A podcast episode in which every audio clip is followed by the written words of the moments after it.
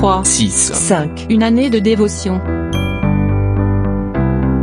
Le livre de Josué chapitre 1 verset 8 nous dit Que ce livre de la loi ne s'éloigne point de ta bouche, médite-le jour et nuit, pour agir fidèlement selon tout ce qui est écrit.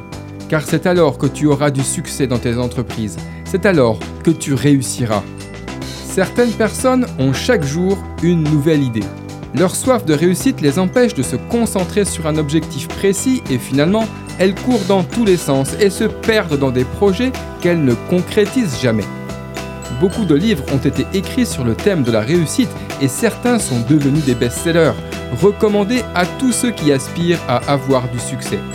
Toutefois, il serait dommage et même préjudiciable de ne pas examiner le conseil que Dieu donne à Josué sur ce sujet.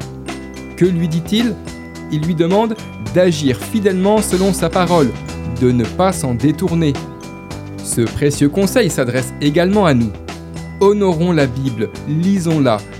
Faisons d'elle notre nourriture quotidienne. Elle sera une lumière sur notre sentier. Dieu souhaite que nous puissions réussir dans ce qu'il nous demande d'entreprendre.